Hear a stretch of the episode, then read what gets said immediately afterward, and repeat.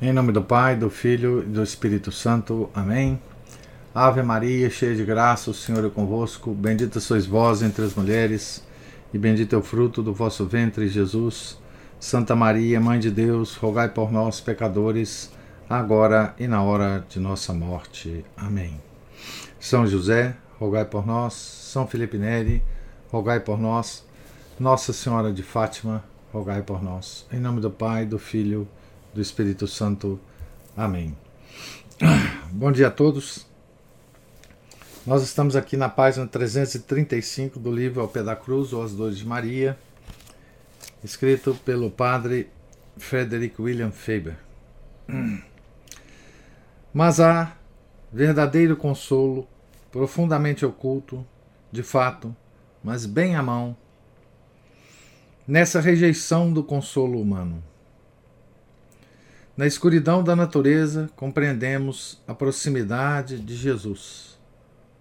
Na ausência das criaturas, sentimos sensivelmente o abraço do Criador. As criaturas trazem consigo a obscuridade, onde quer que se intrometam. Est estão sempre em nosso caminho, interceptando as graças escondendo a Deus, defraudando-nos dos consolos espirituais, fazendo-nos lânguidos e irritadiços. Preenchem de modo tal nossos sentimentos que os sentimentos internos da alma ficam incapazes de operar. Frequentemente queremos que nossa vida seja mais divina mas ela é de fato mais divina do que acreditamos. A dor revela-nos isto. Cobre-nos como uma mortalha. Gradualmente, nosso horizonte se estreita e o grande mundo se torna um mundo pequeno. Ela rasteja progressivamente. Desaparece primeiro um objeto, depois outro torna-nos cada vez menos distraídos. Nossa vida interior fica mais desperta. Nossa alma torna-se mais forte. Agora, a fronteira da escuridão toca a própria Jerusalém. Desapareceram até as consolações da cidade espiritual. O elmo dos soldados romanos captura a luz por um momento sobre o nível da nuvem, como se flutuasse sobre uma corrente escura. O verdor do monte torna-se preto. Por um momento, somos cegados. Depois, gradualmente, a figura branca de Jesus aparece na obscuridade turva. Sentimos nas mãos o sangue quente ao tocar a cruz. Não é aparição, é vida. Estamos com Deus, com nosso Criador, com nosso Salvador. Ele é todo nosso. A retirada das criaturas tornou-o nosso. Mas ele não veio. Esteve sempre aí, sempre assim, dentro de nossa alma mas estava somente subjugado pelo falso brilho das criaturas. Ele sai da escuridão como as estrelas. A lua branca do meio-dia não nos fascina por sua beleza. Encanta-nos somente à noite. Assim, é a escuridão de um calvário espiritual que cobre nossa alma com o doce resplendor de nosso belo Salvador. Mas a cura de nossa visão espiritual não é a única operação que passa porque passam os sentidos de nossa alma no Calvário. Todas as almas têm um ouvido embotado quanto aos sons do mundo invisível. O ouvido interior é aberto no Calvário. Os sons de Jerusalém atravessam a escuridão e talvez também os sons dos trabalhadores nos jardins próximos. Mas levantam-se como admoestações, não como distrações. Vêm calma e indistintamente e não bradam contra o silêncio de nossa esperança ou contra os sussurros baixos da oração. Menos ainda abafam a clareza das palavras de nosso Salvador quando este se digna falar. Lá embaixo, como o mundo nos ensurdecia com seus barulhos tumultuosos e esgotava nosso espírito com sua multiplicidade de sons. Sabíamos que Jesus estava ao nosso lado, mas não conseguíamos conversar com ele. Era como tentar ouvir enquanto rodas estridentes matraqueavam rudemente nas estradas. Quando ouvir não passa de esforço malogrado ou de compreensão perplexa. O barulho que o mundo faz ao passar aturde-nos tanto que obstrui nossa caminhada rumo ao céu. Somente no Calvário a terra está suficientemente subjugada para fazer coro com o céu, pois somente ali Deus é ouvido distintamente, enquanto o mundo baixo murmura. Como o vento, um som dissonante, porque é antes acompanhamento de um som porque antes é acompanhamento de um som que som em si. Vemos apenas duas coisas no Calvário: Jesus e Maria. E cada um e de cada um aprendemos uma lição. Uma sobre nossa própria morte, a outra sobre a morte dos outros. Jesus dignou-se a ensinar-nos a morrer. Se ele, na hora derradeira, quis sua mãe ao seu lado, como ousamos morrer sem ela? Devemos imitar Jesus em todas as coisas, ainda que em âmbito infinitamente inferior. Mas, acima de tudo, é importante imitá-lo em sua morte. Se isso fosse bom, ele adotaria, adoraria poupá-la daquele cenário terrível, embora ela talvez considerasse sua ausência uma misericórdia cruel. Foi aí, nesse leito de morte, que ela se tornou nossa mãe. A fé certamente pôs em nossa boca aquela oração universal, a oração do Papa e do camponês, do doutor e do erudito, do rico e do pobre, do religioso e do secular, e que pede que a Mãe de Deus rogue por nós na hora de nossa morte. Mas devemos inserir esta petição em todas as nossas orações.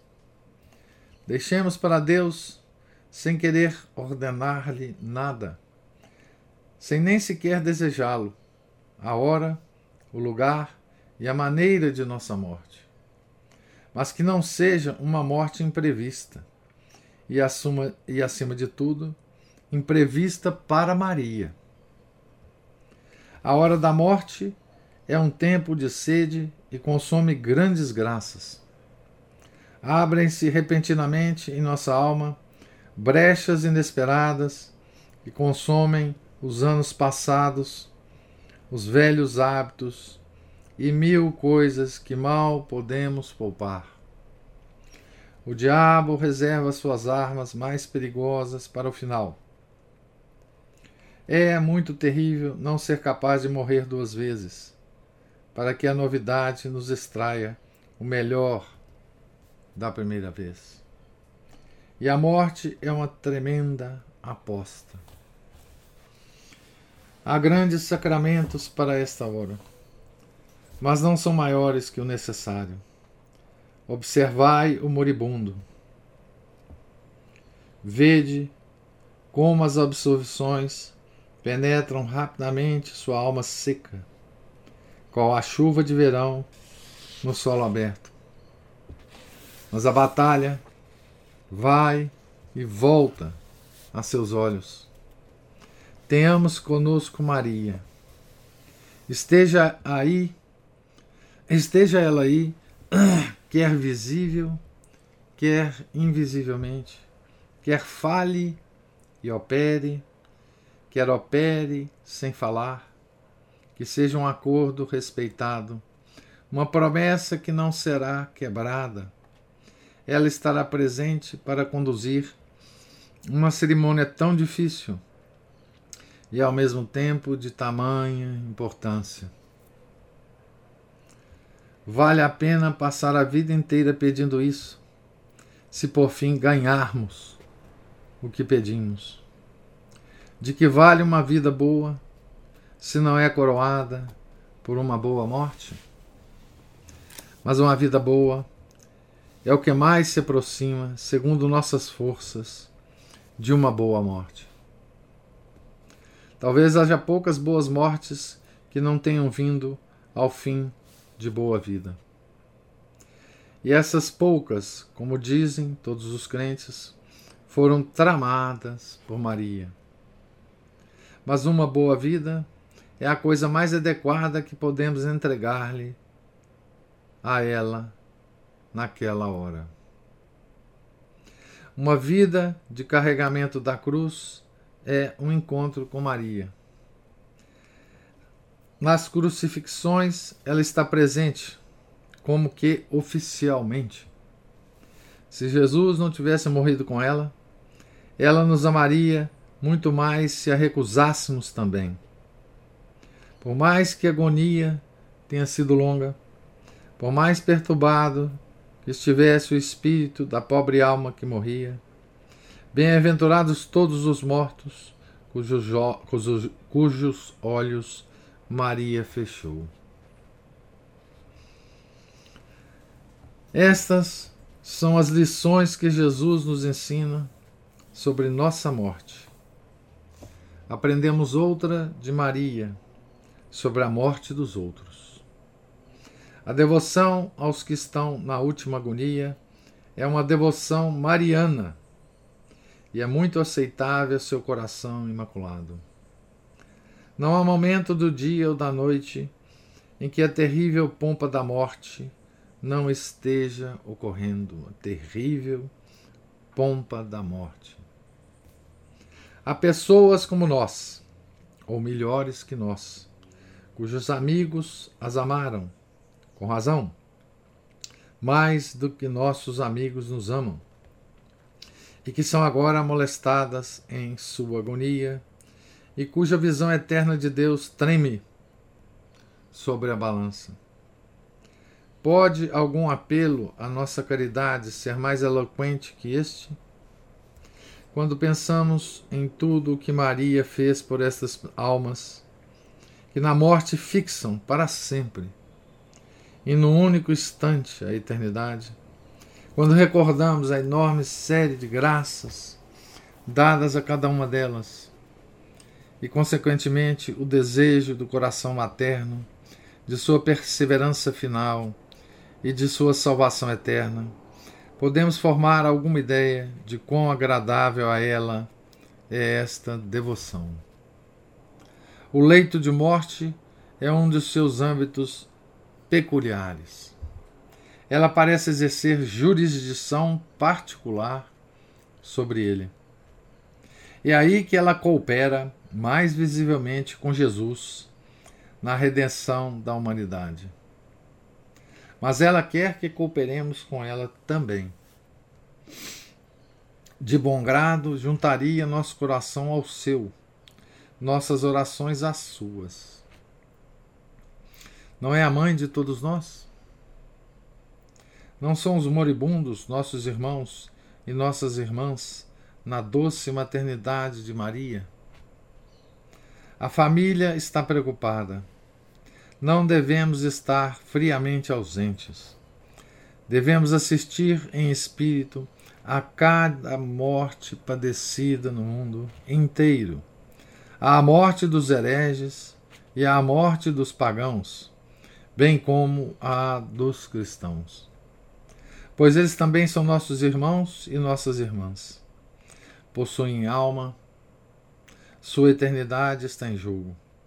Maria tem interesse neles e sua eternidade está em duplo perigo.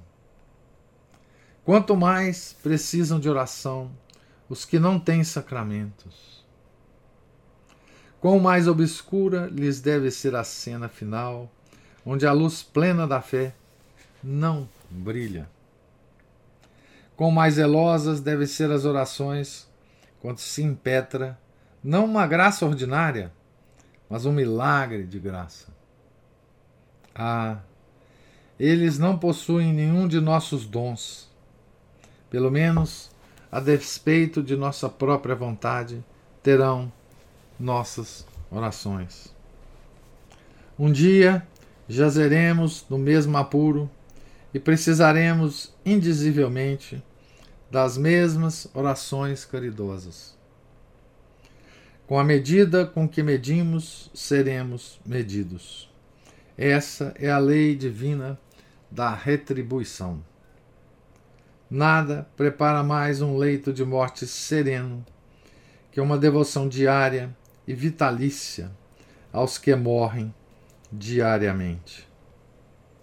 Maria assistiu à morte de seu filho de várias maneiras misteriosas.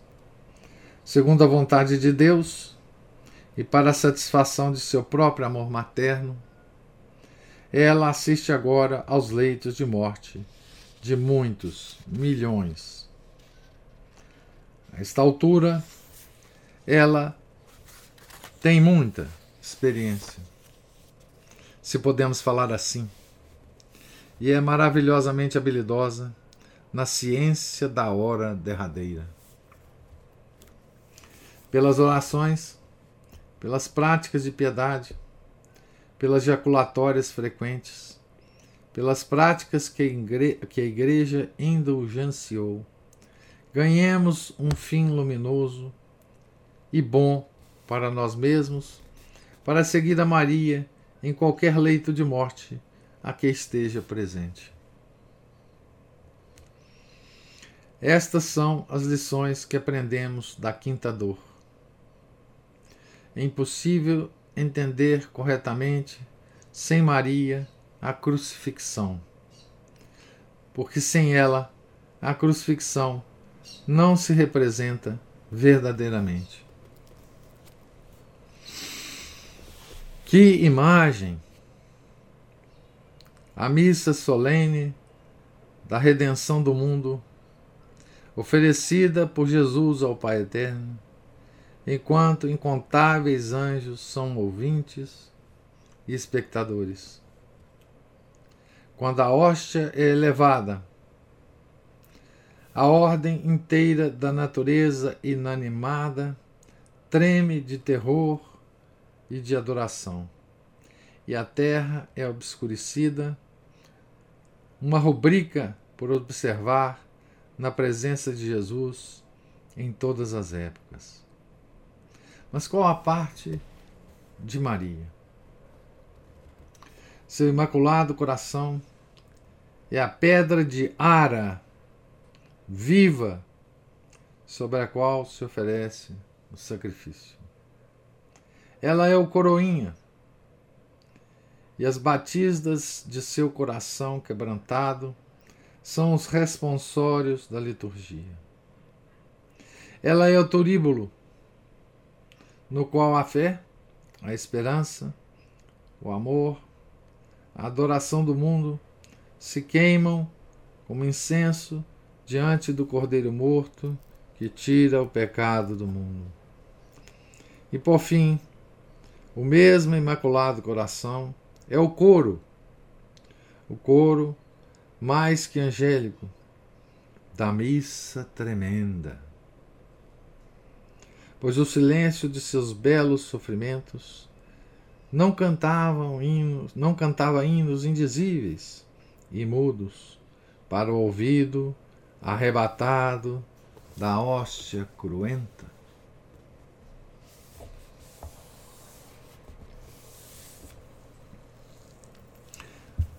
Então assim termina o capítulo aqui da quinta dor, né? Que beleza, né? Que beleza de término, né? É... Então, depois de uma meditação sobre a morte, né? Que ele faz aqui, é... e da participação de Nossa Senhora, né? Na morte de todos os homens, né? Note que ele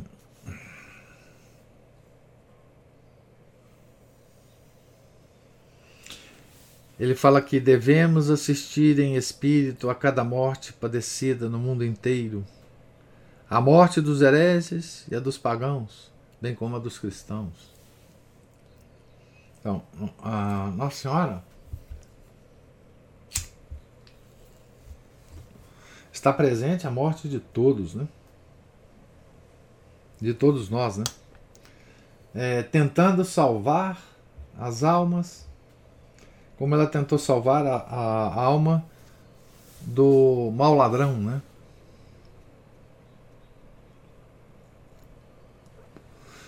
E aqui, no que diz respeito aos não, aos não cristãos, né? Aqui nós estamos fora da economia da salvação indicada pela igreja, né? Nós não estamos mais na economia da salvação. Então, aqui, como todos os santos né, rezavam pela conversão, pela, pela perseverança sinal de criminosos, de, enfim, de homens maus, né? É,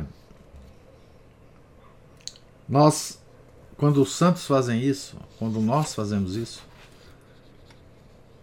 nós não estamos esperando uma graça ordinária, né?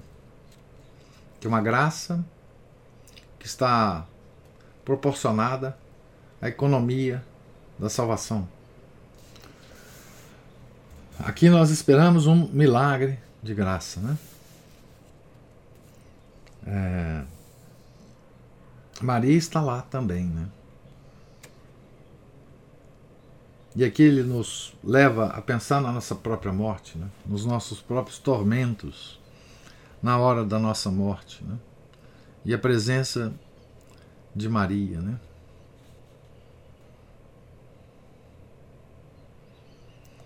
A boa morte, ele fala aqui da boa morte e da boa vida também. Né?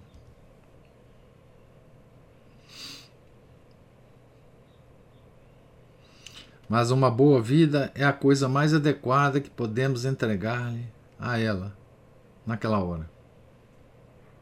Uma vida de carregamento da cruz é um encontro com Maria. Né? Então, a boa vida.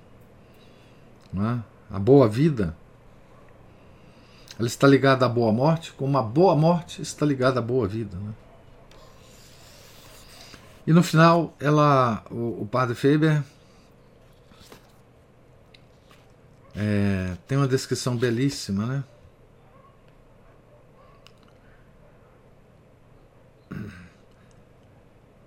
Ele chama, né? A crucifixão da missa solene da redenção do mundo. Missa solene. Que coisa bela, né?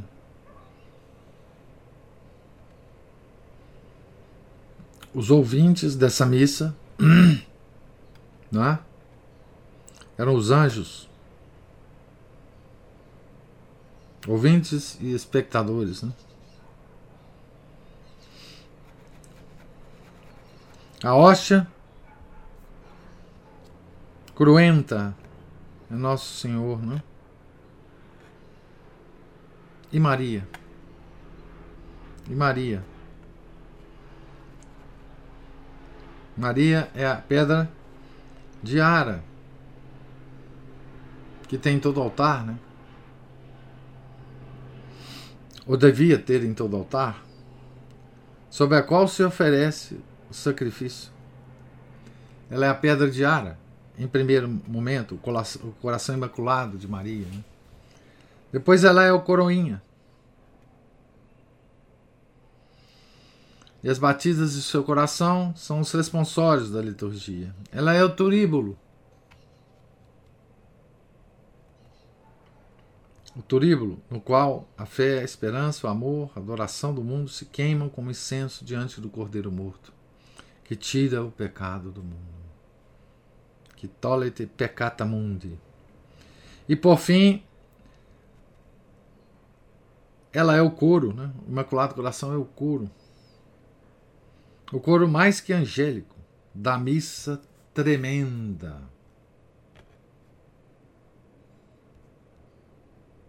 Que coisa belíssima, né? Que comparação mais bela, né?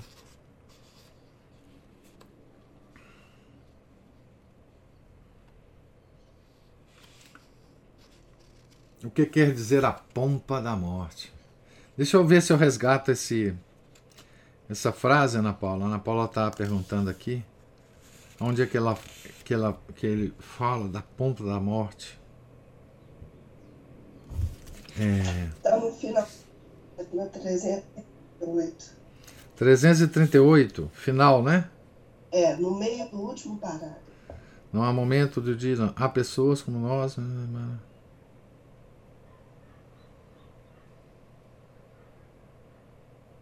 Peraí.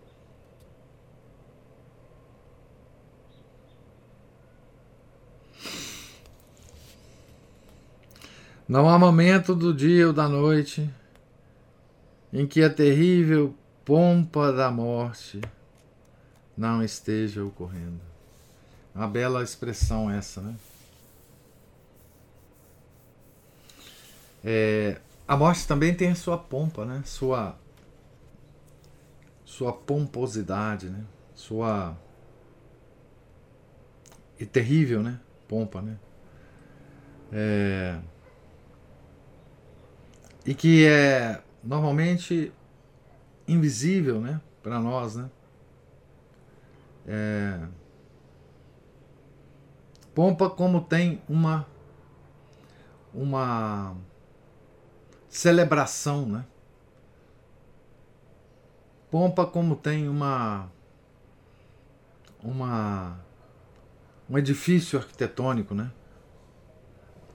Pompa na sua terrível é, a pompa advém aí do momento é, decisivo, né? A pompa vem da da da dessa porta de entrada para a eternidade. Né? É, a morte vai nos definir onde nós vamos é, passar a eternidade. Né? É como se fosse uma belíssima entrada em um templo, né? Ou uma terrível entrada para o abismo. Né? Então a pompa vem disso. Né? A pompa vem do significado da morte. Da.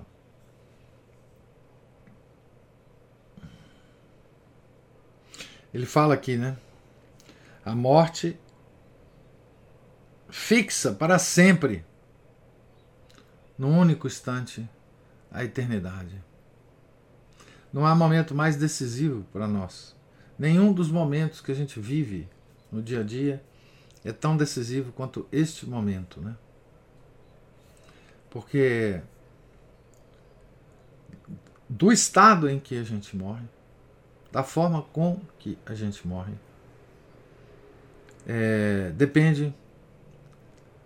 toda depende do nosso destino eterno, né? Então, não há momento mais mais definitivo que esse, né? A pompa vem dessa essa expressão pompa, né? Que ele resolveu usar aqui, vem dessa dessa importância terrível da nossa desse momento, né? É, que passa a depender muito da nossa vida e passa a depender muito da nossa mãe, não é? das nossas disposições, mas também da graça que Maria vai mobilizar é? para essa alma que está morrendo. Não é? É, é, a meditação sobre a morte é uma das coisas é, mais duras, né? Que a gente deve fazer, né? É, porque, é, ao contrário, aliás, o O Romano Amério, no Iota 1, ele tem um capítulo em que ele fala muito sobre isso. É o seguinte: a nossa religião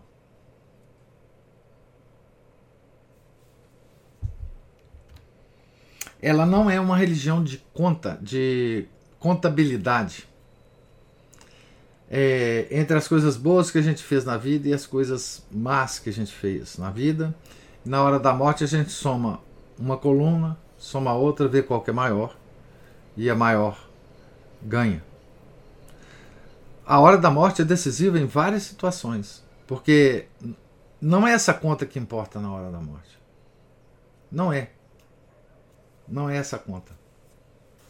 É, tanto é que quando os santos rezam para os grandes criminosos se converterem, é porque eles, eles têm a certeza de que o comportamento na hora da morte é muito mais importante do que tudo que o, o, o sujeito é, possa ter feito de mal na vida. Tá certo? Então, é, isso é uma, uma coisa que às vezes a gente esquece da nossa religião. Não é? A gente esquece da nossa religião. É, a importância da hora da morte. Né? Porque pode sim, na hora da morte, por uma graça especial, a pessoa ter uma contrição perfeita. Né? Por mais terrível que seja o que ele fez na vida. O exemplo é o bom ladrão. Né? O nosso exemplo aqui é o bom ladrão. Tem também uma historinha que é passada com eu acho que é o Curadares, né? O Santo Curadares. São João Maria Vianney, né? Que ele entra na igreja, uma mãe está chorando porque o seu filho teria se suicidado pulando de cima de uma ponte num rio e ele morreu com essa queda. A historinha é essa. Eu acho que São João Maria Vianney mesmo. Eu estou entre São João Maria Vianney e São, São João Bosco, mas eu acho que São João Maria Vianney mesmo. Ele estava entrando então na igreja, para celebrar a missa e viu essa mãe chorando. Então, por uma visão é, dada a ele por Nosso Senhor, ele viu o que passava na, na se passava no, no coração da mãe e também viu o acidente que ocorreu com o filho. E viu também que o filho, entre o parapeito da ponte e a batida na água, ele tinha tido uma contrição perfeita. Então ele diz para a mãe da, da, desse filho querido que morreu que ele que a alma dele estava no purgatório. Tá certo? Então isso é para para gente se uh, convencer de que a hora da morte é a hora derradeira nossa. Né? A hora derradeira. Né? Pode, pode, exatamente o Felipe está falando. Possa ter feito bom durante a vida e na hora da morte fracassar. Sim. Sim. É terrível isso, né? É terrível. Isso. Muito terrível. Então, essa é, é por isso né, que nós devemos pedir né, nas nossas intenções, nas nossas orações, a perseverança final. Né? Isso que a igreja tem esse termo, né? Perseverança final, né? É. Isso mostra também a que esforços se submete nosso Senhor para salvar as almas. Né? Aqui, aqui altura da graça, aqui, aqui esforço divino ele faz para salvar as nossas almas, né? É... E, enfim, a... e aqui fica muito claro, né? O papel da, da Nossa Santa Senhora, né? na morte, particularmente nossa, de cristãos católicos, né? devotos da Santíssima Virgem. Né? Certo? Então, nós temos que viver uma vida que possa nos dar forças na hora da morte. Né? Possa nos manter na hora da morte na perseverança final. Né? Ninguém sabe como a gente vai morrer, né? E, e é nesse momento que a gente precisa, então, é, de todos os esforços, né? Da nossa alma e da nossa mãe, né? Para morrermos bem, né? Por isso que São José é o, é o, o santo da boa morte, né? Porque ele morreu justamente junto a Jesus e a Maria. Né? É, que é a forma de morrer mais elevada que existe, né? São José.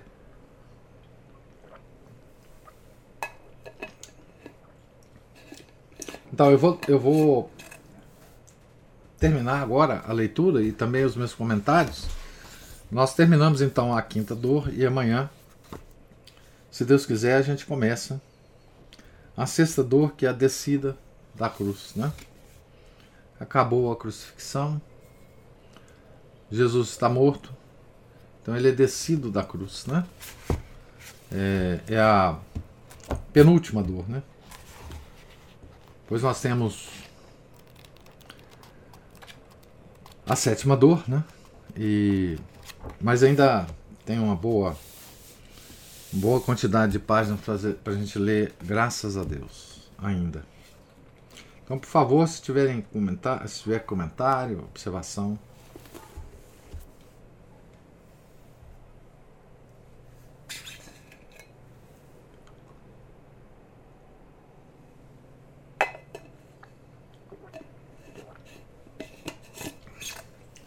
Então,